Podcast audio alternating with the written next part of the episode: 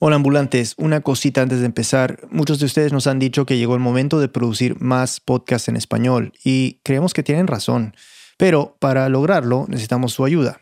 Entonces, por favor, vayan a nuestra página web, reambulante.org slash encuesta y respondan unas preguntas. Díganos, por ejemplo, qué tipo de programas les gustaría que produjéramos, además de Reambulante, obvio podcast de ficción, podcast para niños, podcast sobre comida o fútbol. Sus respuestas nos van a servir mucho. Ingresen a raambulante.org slash encuesta. Solo les tomará cinco minutos y es una gran ayuda. Desde ya, gracias. Bienvenidos a Raambulante desde NPR. Soy Daniel Alarcón y eh, estoy aquí con Luis Treyes. Hola Luis. Hola, hola Daniel. Luis es nuestro productor que vive en San Juan, Puerto Rico. Y Luis, te tengo una pregunta que debería ser simple. Eh, cuántas personas murieron en Puerto Rico luego del huracán María. Pues el huracán pasó por Puerto Rico el 20 de septiembre de 2017 y una semana después el gobierno estaba diciendo que murieron entre 13 a 14 personas. Cuando el presidente Trump visitó la isla a comienzos de octubre, what is your what is your death count as of this moment? 17? 16 certified. 16 people certified. Y ese es el presidente hablando con el gobernador de Puerto Rico, Ricardo Rosselló, durante esa visita. Ya, listo, 16 muertos es lo que dijo Rosselló al presidente y añadió una palabra que me parece interesante, certificado. Eh, ¿Certificado por quién? Pues certificado por el secretario de Seguridad Pública de Puerto Rico, un funcionario que se llama Héctor Pesquera, y era él quien llevaba la lista oficial del gobierno. Y ese mismo día, cuando el presidente se fue de la isla, el gobierno puertorriqueño subió el conteo de muertes a 34 y dos meses después la lista volvió a subir, esta vez a 64. Así que tenemos 14, 34, 64. Es como una lista que va creciendo poco a poco. Pero la verdad es que en las semanas y meses después de la tormenta había varios medios locales, medios como el Centro de Periodismo Investigativo de Puerto Rico, que empezaron a reportar un número mucho más alto. Don Teodoro falleció el mismo día en que el huracán María azotaba con fuerza a Puerto Rico. El caso de Don Teodoro es uno de los 47 que identificó el Centro de Periodismo Investigativo en su más reciente informe periodístico. Y ahí comenzó una discrepancia que se fue haciendo cada vez más grande, porque los números oficiales y los que estaban reportando los medios, esos números nunca coincidían, Daniel. Las funerarias que consultamos mencionaron haber visto 499 muertes probablemente asociadas con el huracán. El huracán María, que azotó en septiembre Puerto Rico, podría haber causado 1.052 muertos y no 62, como dicen las cifras oficiales. ¿Y, qué hizo el gobierno? ¿Seguían diciendo que, que solo había 64 muertos? Pues sí, el gobierno estuvo aferrado a ese número de 64 por casi un año. Eventualmente el gobierno de Puerto Rico sí comisionó su propio estudio para averiguar cuánta gente había muerto y, ese estudio estuvo a cargo de unos investigadores de la Universidad de George Washington. Cuando finalmente salieron los resultados de ese estudio en agosto de 2018, eso fue devastador en Puerto Rico, porque lo que el estudio señalaba es que hubo 2.975 personas que murieron en exceso.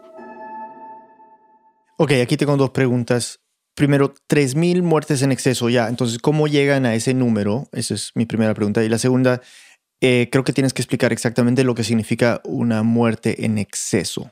Ok, pues em, los investigadores de la Universidad de George Washington básicamente hicieron un promedio de todas las muertes que hubo en Puerto Rico en los últimos siete años y agarraron ese promedio y lo compararon con el número de muertes que hubo en los cinco meses después del huracán. Y así fue como se dieron cuenta que casi 3.000 personas murieron por encima de lo normal. Y bueno, Daniel, yo he estado hablando con epidemiólogos, demógrafos, con expertos en este tipo de cosas y todos me dicen lo mismo. Una diferencia de 3.000 muertes en un lugar como Puerto Rico, eso no es normal. O sea, es algo que, que, sucede en un lugar donde hay una guerra, por ejemplo. O sea, en términos demográficos, el huracán María es comparable con un conflicto armado. Exacto. Pero el problema es que había muchas personas en Puerto Rico y también en Estados Unidos que se estaban negando a aceptar ese nuevo número de muertes y uno de los primeros en rechazar ese conteo fue el presidente Trump. Un tweet que dejó boquiabiertos a muchos. There is a new tweet from President Trump and it's very relevant to today. He says 3,000 people did not die in the two hurricanes that hit Puerto Rico. En un mensaje de Twitter, El presidente negó que hubo 3.000 personas que murieron. Así que la polémica de las muertes continúa. Y añadió en otro tuit. If a person died for any reason, like old age, just add them onto the list. Bad politics. I love Puerto Rico. Y bueno, el presidente básicamente estaba negando las conclusiones del estudio y estaba alegando que las cifras estaban manipuladas para hacerlo quedar mal a él personalmente. Y bueno, la verdad es que es difícil saber qué muertes pueden estar relacionadas con el huracán y cuáles no. Te voy a dar un ejemplo, Daniel. Yo recuerdo que unos días después de la tormenta escuché de alguien que estaba buscando señal de celular en un vecindario que no conocía. Y hay que recordar que en esos días era muy difícil conseguir una señal de celular porque estaba todo devastado.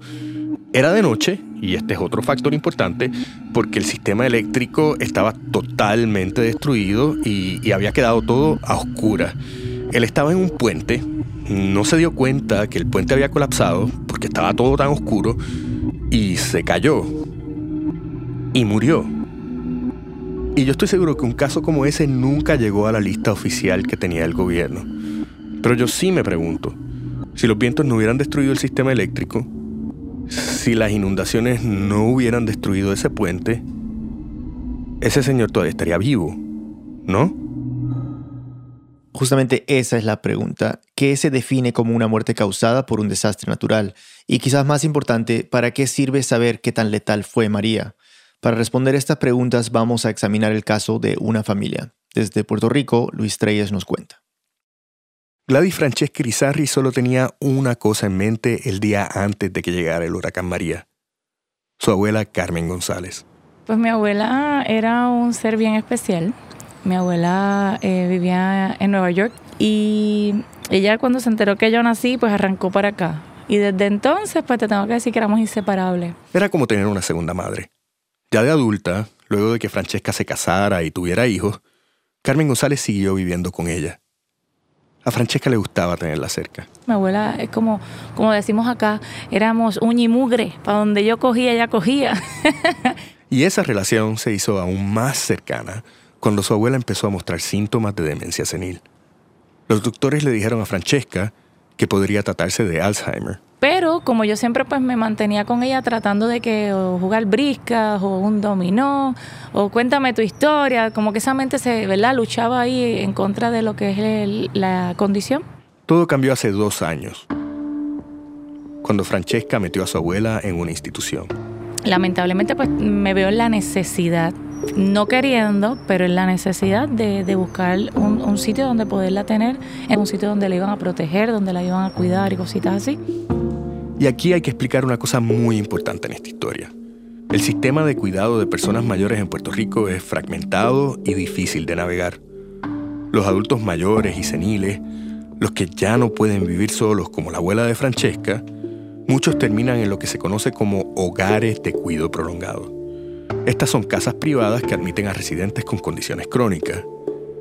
Y esta es una industria muy regulada por el gobierno.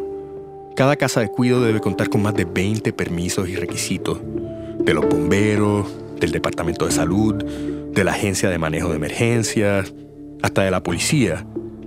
Y es el Departamento de la Familia quien la supervisa. Y claro, el nivel de calidad en estos lugares depende del precio. En Puerto Rico, los hogares de cuido prolongado que ofrecen servicios más personalizados, con más atención individualizada para cada residente, pueden costar entre 3.000 a 4.000 dólares mensuales o más. Mientras más caro, pues más cuidados o con más personal para, tratarlos como, como reinas y reyes, ¿verdad? Pero Francesca no podía pagar tanto. La mayoría de las personas en Puerto Rico tampoco. Eh, yo cuando me puse a buscar, o sea, todos eran 2.500, 3.000 dólares. Y yo digo, oh my goodness, ¿qué es esto? Aunque no quiso entrar en detalle, Francesca me contó que estaba pasando por un momento muy difícil cuando ingresó a su abuela en el lugar. Luego de pasar varios años en una relación tóxica, finalmente había logrado divorciarse. Fue justo en esa época que pasó unos meses en un albergue para personas maltratadas. Y aunque el albergue le permitió pasar un tiempo allí con sus dos hijos, no le permitían traer a su abuela. Por eso se acogió a un programa de gobierno, un subsidio para adultos mayores que no pueden pagar el costo completo de una casa de cuido. Tuve la oportunidad de coger un beneficio con el Departamento de la Familia, donde ellos aportaban la otra parte que el Seguro Social no, no aportaba. O sea, era parte del Seguro Social y parte del Departamento de la Familia. Enfrentarse a esa decisión, qué hacer con su abuela, es cada vez más común en Puerto Rico. La población de la isla está cada vez más vieja. Hoy en día, Puerto Rico es una de las jurisdicciones con mayor cantidad de personas de edad avanzada en todo Estados Unidos. En parte porque los jóvenes se van. Es una migración masiva la que se ha vivido en los últimos 10 años, en una década de depresión económica. Y el resultado es que uno de cada cuatro puertorriqueños tiene 65 años o más. Y hay una necesidad muy grande de ver qué tipo de cuidado se les puede dar durante esa etapa de su vida. El hogar donde Francesca puso a su abuela se llama Tu Familia y es bastante representativo de la industria. ¿Está bien? Ocho años tiene aquí. Ocho años, wow. ¿Cuánto está eso? Está bien. En el verano de 2018 fui a visitarlo para ver las condiciones en las que estaban los residentes. Tu familia es una de varias casas de cuidado prolongado que visité para esta historia. Es una alternativa de bajo costo con un staff pequeño que se encarga de que los residentes tomen sus medicinas y coman tres veces al día. Se nota que el hogar cobra poco, que los que trabajan allí no ganan mucho. ¿Cuántos son? Los del segundo piso son nueve. Es- Catalino, ¿cómo usted está? ¿Está bien? No, tiene que, que saludarlo como soldado porque él es la general. No me digas. La institución está en una casona de tres pisos, en un barrio de clase trabajadora muy tradicional de San Juan, con casas de cemento, algunas con manchas negras de humedad en las paredes y todas tienen rejas en las ventanas. Son necesarias para evitar robos en una ciudad muy violenta. Si no llega a ser por el letrero gigante que dice tu familia en el portón de entrada, no hubiera sabido que ese era un hogar de cuidado prolongado. Ahora mismo lo están levantando que ya, ya durmieron siesta y lo van a comenzar a sacar, lo vas a ver. Cuando lo visité, había 30 residentes, personas envejecidas, ancianos, casi todos con condiciones crónicas de salud. Algunos estaban incapacitados y estaban amarrados a sus sillas de ruedas por su propia seguridad, para evitar que se caigan al piso o que se lesionen. Yosotis Francisco es la administradora del hogar y también es la expresidenta de la Federación de Instituciones de Cuidado de Puerto Rico. Cuando la entrevisté, Miosotis resumió el servicio que recibe cada residente de su institución de esta manera. Es como si estuviera en tu casa, pero con un cuidado más eh, profesional. Tú sabes, nosotros vamos a estar pendientes de sus medicamentos, a lo que ellos necesiten, las necesidades básicas de ellos. Lo básico, pero no mucho más.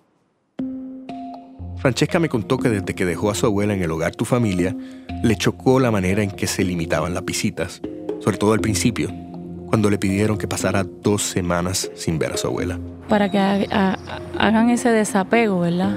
Es una medida muy común en las casas de cuidado prolongado, para que la transición a su nuevo hogar sea, en teoría, más fácil. Eh, ay, lo que para mí, pues hoy día yo me pongo a pensar en eso y digo, wow, qué, qué horror, no error, qué horror. Pero al menos su abuela parecía estar en buen estado. entró caminando, entró independiente Pero rápidamente Francesca vio cómo decaía. y lamentablemente pues ya al año y medio pues no era lo mismo, casi no me conocía, estaba apostada en silla de ruedas, no comía sola, eh, la tenían que bañar, ya no la paraban.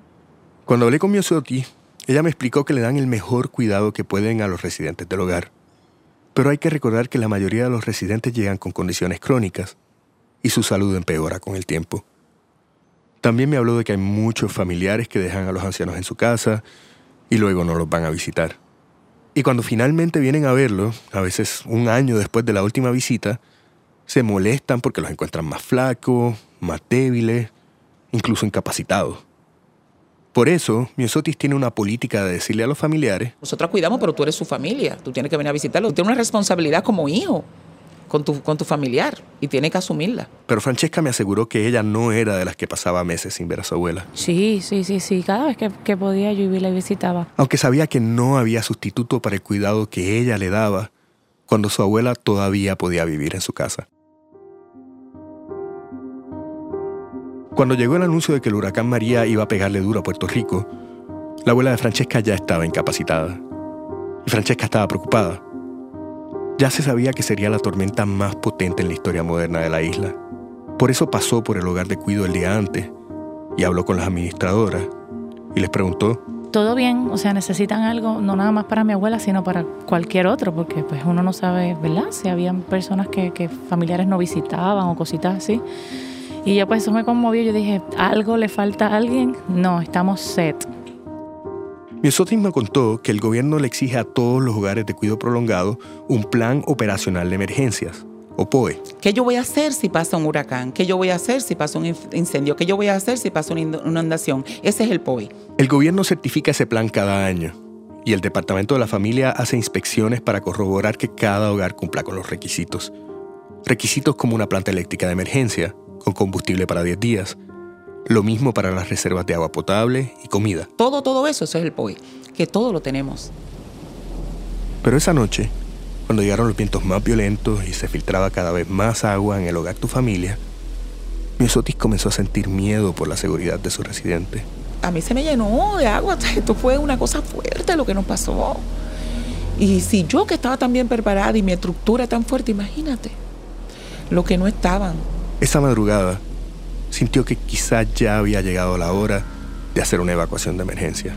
Y aunque tú estés preparada, yo me sentía preparada. Y hubo un momento de la madrugada que yo decía, yo quiero sacar a mi viejo. Y sé que no puedo. ¿Entiendes? Resistieron. La casa aguantó. Y aunque la luz se había ido, la planta eléctrica también estaba funcionando. Pero esa misma madrugada, cuando ya había pasado la lluvia y los vientos. Sí, eh, una de mis viejitas le dio un derrame ya al, al otro día del huracán. Era Carmen González, la abuela de Francesca. Su condición era crítica. El hogar Tu Familia queda muy cerca del centro médico, el hospital público más importante de Puerto Rico. Llegar de un lugar al otro usualmente toma unos 10 minutos, pero la mañana después de María, llegar al centro médico era casi imposible postes de electricidad partidos, árboles caídos, pedazos de techo, de letreros, hasta de rejas y paredes que habían volado con el huracán. Todo eso se amontonaba en las calles. Casi no se podía pasar a pie, mucho menos había paso para una ambulancia. Los vecinos y mi hermana pues se metieron y no hicieron paso y yo me pude conseguir una ambulancia y llevármela al hospital. Eso fue a las 10 de la mañana. La mañana después del huracán, Francesca se levantó con una misión, ir a ver a su abuela para asegurarse de que todo estuviera bien. Cuando ya nos permitieron salir de las casas, yo paso rapidito por allá a ver cómo estaba mi abuela. Había intentado llamar, pero no logró conectar con nadie. Las torres de teléfonos celulares, el internet, casi toda la infraestructura de comunicaciones estaba fallando. Francesca salió en su carro por las calles inundadas. Le tomó varias horas y cuando llegó... Entonces me dicen, ¿no te llamaron? Y yo, eh, no. Francesca no tenía idea de lo que le había pasado a su abuela. Yo llegué al hogar a enterarme que mi abuela estaba en el hospital, que se la acababan de llevar. ¡Ah! Yo me puse histérica. Francesca llegó tan pronto pudo a centro médico y esto fue lo que encontró. Los pacientes los tenían prácticamente desnudos, tapándole más que sus partes íntimas. Dejó de funcionar los aires, las plantas eléctricas dejaron de funcionar, se cayeron. Un lugar tan importante como centro médico. No, no, bien triste, bien triste. Centro Médico no era el único hospital que estaba colapsando, claro. Era una emergencia en toda la isla. Lo que le estaba pasando a la abuela de Francesca también le estaba sucediendo a cientos de personas.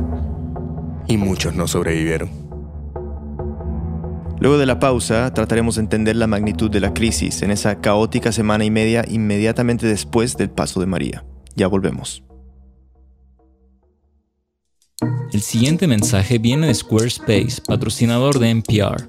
Squarespace le permite a pequeños negocios diseñar y crear sus propias páginas web usando layouts modificables y otras funciones de e-commerce y edición móvil. Además, Squarespace te permite optimizar tu página para los motores de búsqueda.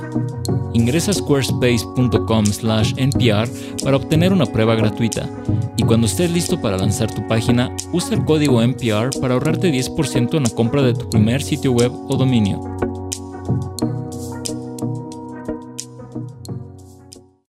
¿Te gustan las trivias, las adivinanzas, los juegos un poco nerds y el humor?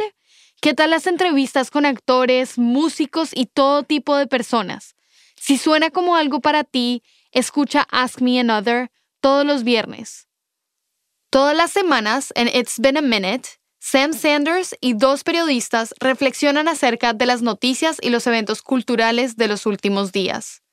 Porque cuando las noticias son complicadas, ayuda muchísimo hablar sobre ellas. Ponte al día todos los fines de semana en It's Been a Minute, de NPR. Estamos de vuelta en Raambulante, soy Daniel Alarcón y estoy con nuestro productor Luis Treyes. Al principio de esta historia, Luis mencionó que un estudio de la Universidad de George Washington encontró que hubo casi 3.000 muertes en exceso luego del huracán. Y la verdad es que el asunto de las muertes en exceso es algo difícil de entender, hasta para mí, que lo viví junto a mi familia y a toda la gente que quiero. O sea, entiendo el detalle de cómo se sintió pasar por eso, pero la escala del desastre, de cómo afectó a la isla, eso se pierde. Entonces nos pusimos a pensar aquí en Raambulante cómo podíamos sonorizar esos números para que estas cifras tan abstractas se puedan comprender. 14 muertes, 64, 3000, ¿qué significa realmente? Cada una de estas manecillas representa el lapso de una hora. Y cada uno de estos bips representa una muerte. En un periodo normal de una semana y media en Puerto Rico, un promedio de unas 75 personas mueren al día algo así.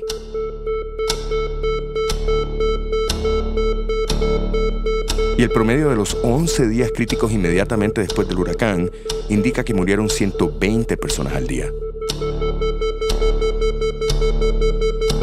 Otra vez, un periodo normal de 11 días.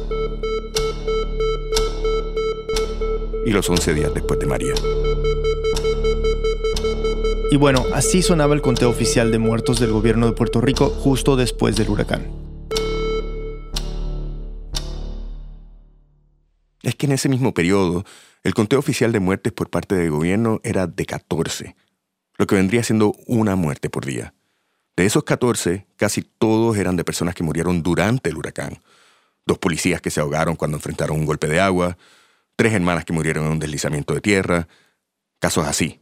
Pero las autoridades no estaban contando las personas que estaban muriendo en hospitales que estaban colapsando. Hospitales como Centro Médico, donde estaba Carmen González. Luis Treyes nos sigue contando.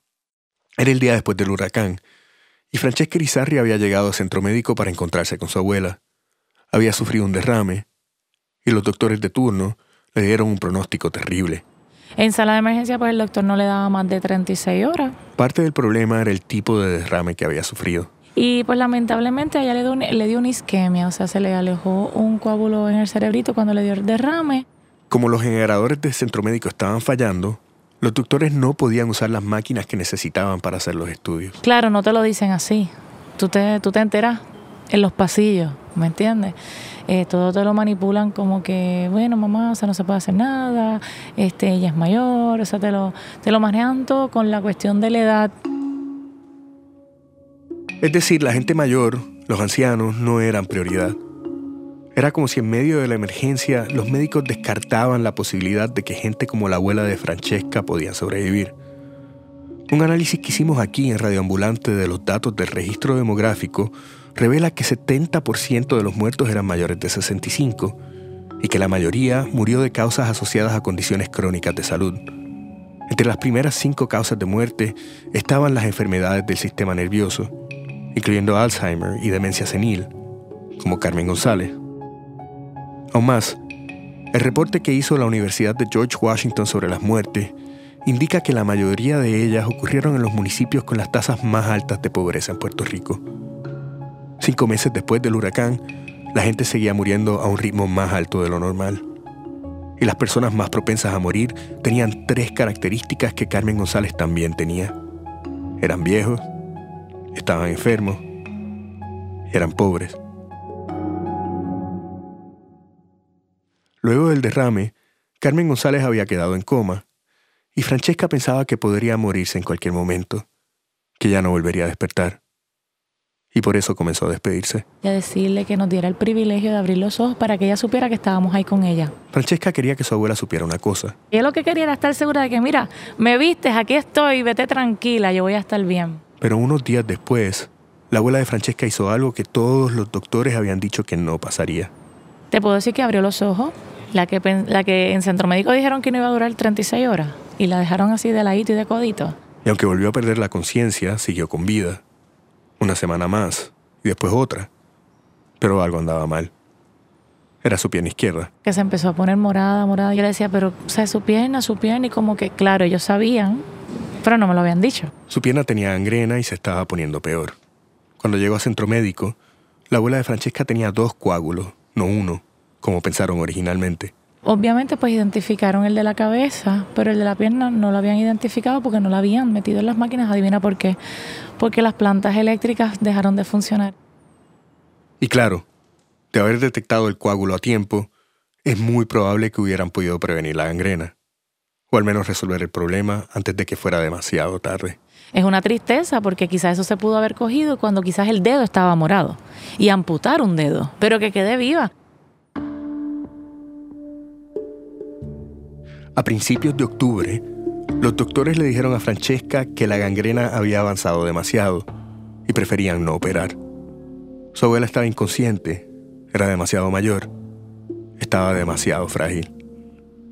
Francesca hubiera preferido que al menos intentaran salvarla. Es una sala de emergencia que ahí acudimos para de alguna manera eh, prolongar nuestras vidas, pues se supone que el trato sea equitativo, ¿verdad? Que, que todo el mundo sea por igual, tanto el que acaba de nacer como el que tiene 100 años. En cambio, los doctores le dijeron que ya no había nada que pudieran hacer. Casi un mes después de entrar al hospital, los doctores dieron de alta a Carmen González, con gangrena avanzada en la pierna y el entendimiento de que solo había una cosa por hacer, aliviar el sufrimiento de la paciente en el poco tiempo que le quedaba. Pero en vez de aliviarse, la situación de Carmen González empeoró. Y es que no había alivio para gente como ella en Puerto Rico. Al menos no en ese momento.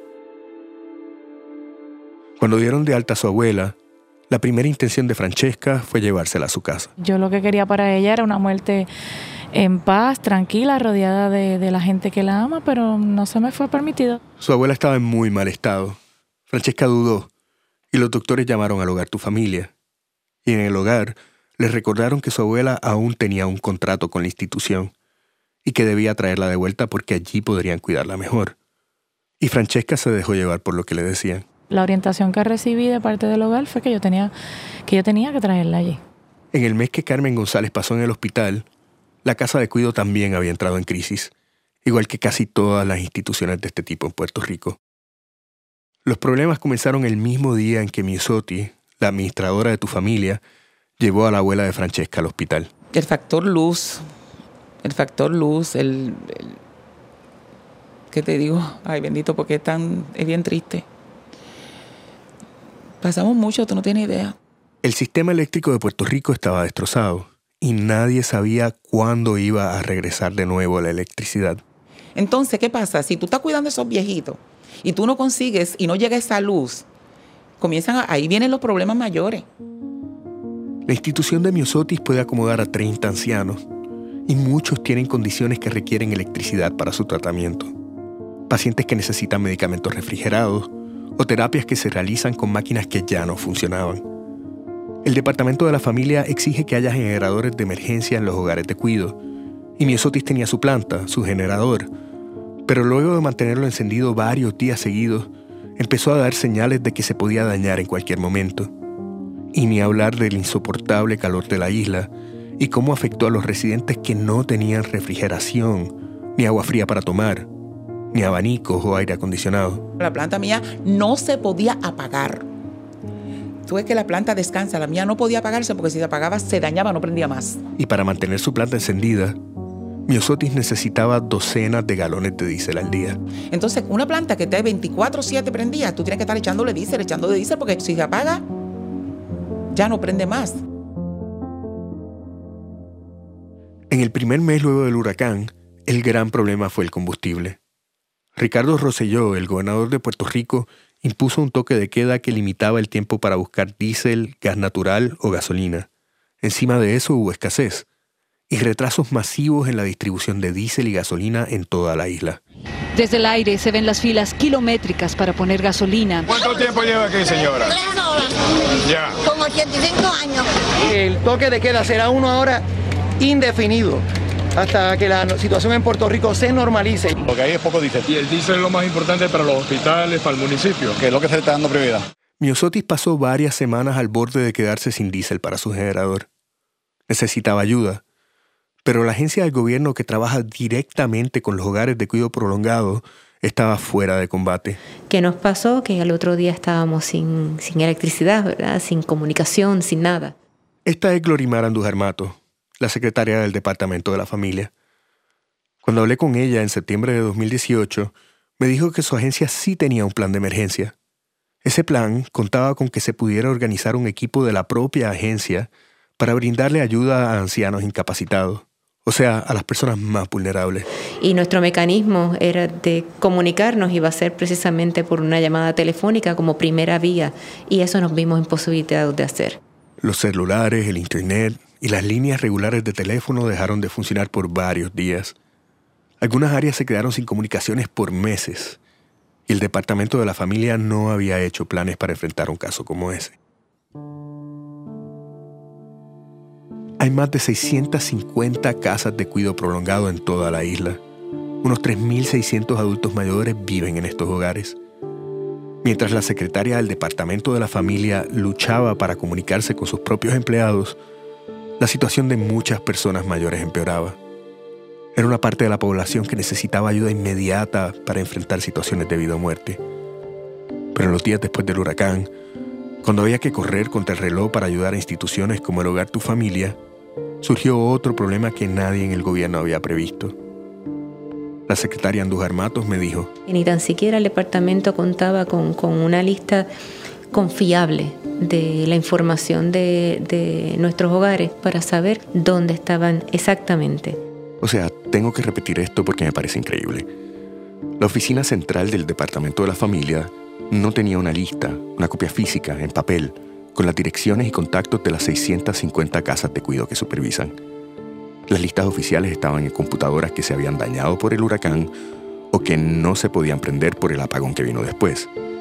Y parece que a nadie se le ocurrió, como medida básica de prevención, recopilar esa información antes del huracán. Entonces, claro, eso atrasó el esfuerzo de rescate por más de tres días. Miosotis me contó que se tardaron unas dos semanas en llegar a su institución. Mi necesidad siempre fue la misma. Díselo, un turno preferente, nada más. Que nosotros pudiéramos ir a cualquier sitio que nos lo dieran, que no tuviéramos que hacer esa larga fila, que los viejos no carecieran, nada más. Miosotis nunca recibió el permiso especial que buscaba. Sin luz, sin una manera segura de conseguir diésel, y con el departamento de la familia incapacitado, fue en medio de esa incertidumbre que la abuela de Francesca regresó al hogar tu familia. Para empeorar las cosas, Francesca descubrió que su abuela tenía una condición de la piel extremadamente contagiosa. Entonces te empieza como un rash, un picazón, y un rash, un picazón, y salpullido, y de momento tú dices, ay, tengo un rash. Sí, ajá, un rash. Un rash que cuando vienes a ver te quieres quitar la piel de lo mucho que te pica. Francesca estaba pasando mucho tiempo con su abuela. Y esa humana se nos pegó a todos en mi familia. Luego de hablar con Francesca, Llamé a Miosotis para preguntarle si en su institución hubo casos de sana después del huracán. Y ella me dijo... Carmen no tenía eso cuando estaba en el hogar, ni cuando llegó del hospital tampoco. Que no, que Carmen González no había tenido una infección de la piel ni antes ni después de ir al hospital. Y entonces insistí y le pregunté si había tenido algún caso de este tipo en los meses después del huracán. Pero tú me dices que no, que en tu, en tu hogar no había ningún caso de infección de la piel en esos meses después de de, de la época también, de cuando pasó eso, no sé, no...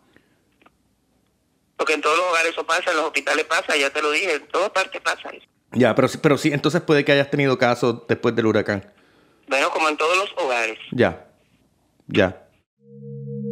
Miosotis me dijo que los brotes en condiciones de la piel surgen cuando hace mucho calor, sobre todo en verano, y que sí, es posible que haya tenido algún caso en su hogar como en todas las instituciones para personas mayores en Puerto Rico. Francesca me dijo que su abuela pasó alrededor de una semana y media en la casa de cuido cuando salió del hospital. Y en ese tiempo, la gangrena en su pierna empeoró. Horrible, le cogió hasta gusano. Hasta gusano, o sea, porque hay que llegar a eso. O sea, qué terrible. Su abuela estaba en coma y estaba recibiendo servicios de hospicio para aliviar cualquier padecimiento en sus últimos días. Pero Francesca me dijo que a pesar de esto, su abuela sí sentía dolor. Me habló de un video que grabó con su celular, donde ella aparece moviéndole la pierna a la abuela para limpiársela. Y sus gestos faciales son, "Ah, ah", tú sabes, ay, ay, espérate, no me toques, esto me duele, o sea. Unos días después, staff del hogar Tu Familia la cambió de cuarto. Francesca me explicó que ya se sabía que su abuela podía morir en cualquier momento. Y esto fue lo que más le molestó.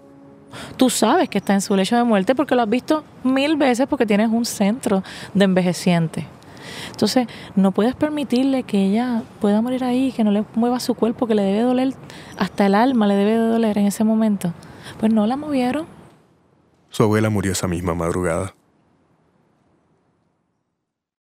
El certificado de defunción de Carmen González Morales indica que murió el 26 de octubre de 2017. Tenía 90 años. Según el certificado, la causa directa de su muerte fue un ataque al corazón.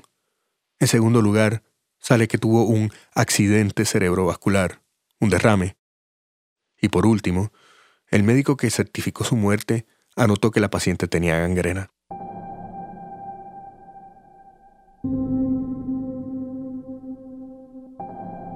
¿Quién decide cuáles muertes realmente son causadas por un desastre natural o por la crisis que vino después?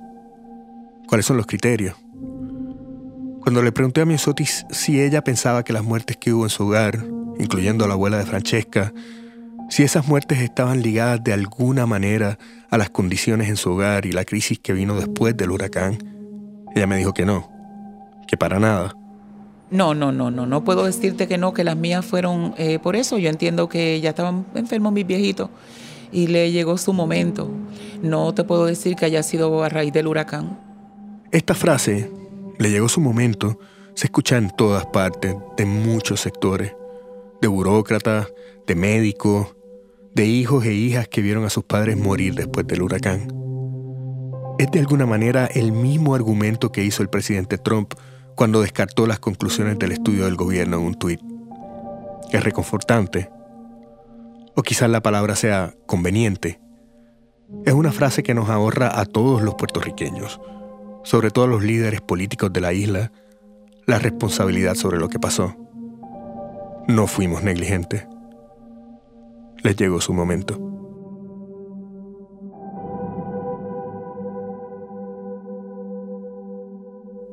Y entonces una muerte como la de Carmen, Luis, ¿se le puede atribuir al huracán? Mm. El huracán no le provocó el derrame que la llevó a un estado crítico, porque ese derrame le dio el mismo día que pasó el huracán. Pero lo que pasó después, o sea, ese caos que estábamos viviendo todos en la isla, y, y claro, la falta de preparación para manejar ese caos, o sea, la falta de un manejo eficiente del desastre, todo eso se juntó para causarle una agonía terrible, como una especie de muerte en cámara lenta. Pero, ¿qué otra cosa pudo haber hecho el gobierno? Para mí ese es el problema. Porque hay mucha gente en el gobierno de Puerto Rico y en el gobierno federal que piensa que hicieron un gran trabajo. Y que bueno, que fue un huracán sin precedentes, que dejó una devastación histórica en la isla y que dentro de esas circunstancias los funcionarios del gobierno hicieron lo mejor que pudieron. Y francamente ese es el argumento que también estaba haciendo el presidente Trump. Pero déjame darte otro ejemplo, Daniel. Cuando hablé con el coordinador de la respuesta a la emergencia, el secretario de Seguridad Pública de Puerto Rico, le pregunté qué hubiera podido hacer si se hubiera dado cuenta a tiempo de que había personas como Carmen González que estaban muriendo. Y él me contestó que... Yo no, tengo, yo no soy adivino, no tengo forma de decirlo. Ese es Héctor Pesquera. Quizás te recuerdes de él porque hablamos de él al comienzo de la historia y, y en esa conversación que tuve con él, lo que me dijo es que no había nada que hubiera podido hacer porque nadie sabía que había tantos muertos. E, Esa visibilidad no la teníamos. Nosotros no teníamos un patrón establecido que nadie nos dijera a nosotros. Las personas que están muriendo están viniendo de este sector, de esta área. O sea, lo que está diciendo es que no tenían los datos para saber quién estaba muriendo y en dónde y por qué, y por eso no tenían esa visibilidad. Pero la verdad es que sí había visibilidad. Lo escuchamos al principio de la historia. Varios medios de Puerto Rico y Estados Unidos estaban reportando que las muertes estaban muy por encima de lo normal. Y lo estaban haciendo casi desde el principio de la crisis, Daniel. Todos los medios que investigaron estas muertes trataron de hablar directamente con Pesquera, pero cuando les recordé de esa cobertura periodística, Pesquera me dijo que... Los medios también estaban diciendo que había cantidades de personas que estaban, estaban en, fosas comunes. Y, eso era, eh, bueno, el término que usan allá en Estados Unidos, ¿cómo es? Este, fake news. Luis, como puertorriqueño, al escuchar a un funcionario público eh, defenderse eh, con el lema fake news, en vez de asumir responsabilidad por, por no haber hecho un buen, buen conteo de lo que está sucediendo, al escuchar eso, ¿cómo te sientes? Pues creo que es bien problemático, porque no hay como un deseo sincero de reflexionar y hacer un análisis y, darse cuenta de los errores humanos que se cometieron. Sí, o sea, es innegable que fue una tormenta histórica y que sí fue un desastre sin precedentes y que por eso mismo hacía falta una respuesta que estuviera a la altura del momento. Y la verdad es que no la estuvo.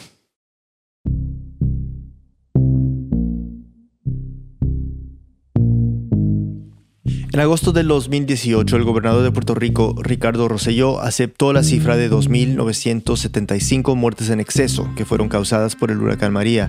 Rosselló también admitió que cometió errores en el manejo de la emergencia, aunque no tomó responsabilidad por las muertes. El presidente Trump aún insiste en negar el número de muertos en la isla. Luis Tres es productor de Ambulante, vive en San Juan, Puerto Rico. Este reportaje se hizo a través del Diversity Fellowship, una subvención del Fund for Investigative Journalism y el Schuster Institute for Investigative Reporting de Brandeis University.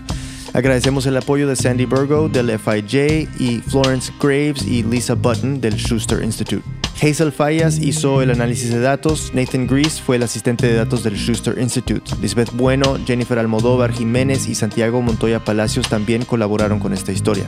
También queremos agradecer de manera muy especial a Carla Minet y Laura Moscoso del Centro de Periodismo Investigativo de Puerto Rico. Este episodio fue editado por Camila Segura y por mí, con apoyo de Luis Fernando Vargas y Victoria Estrada. La música, el diseño de sonido y la sonificación de datos son de Andrés Aspiri y Remy Lozano. Andrea López Cruzado hizo el fact-checking. El resto del equipo de Ambulante incluye a Lisette Arevalo, Gabriela Brenes, Jorge Caraballo, Miranda Mazariegos, Patrick Mosley, Laura Rojas Aponte, Barbara Sawhill, David Trujillo, Elsa Liliana Ulloa, Silvia Viñas y Joseph Zárate. Carolina Guerrero es la CEO. Ambulante se produce y se mezcla en el programa Hindenburg Pro. Conoce más sobre Ambulante y sobre esta historia en nuestra página web raambulante.org. Ambulante cuenta las historias de América Latina. Soy Daniel Alarcón. Gracias por escuchar.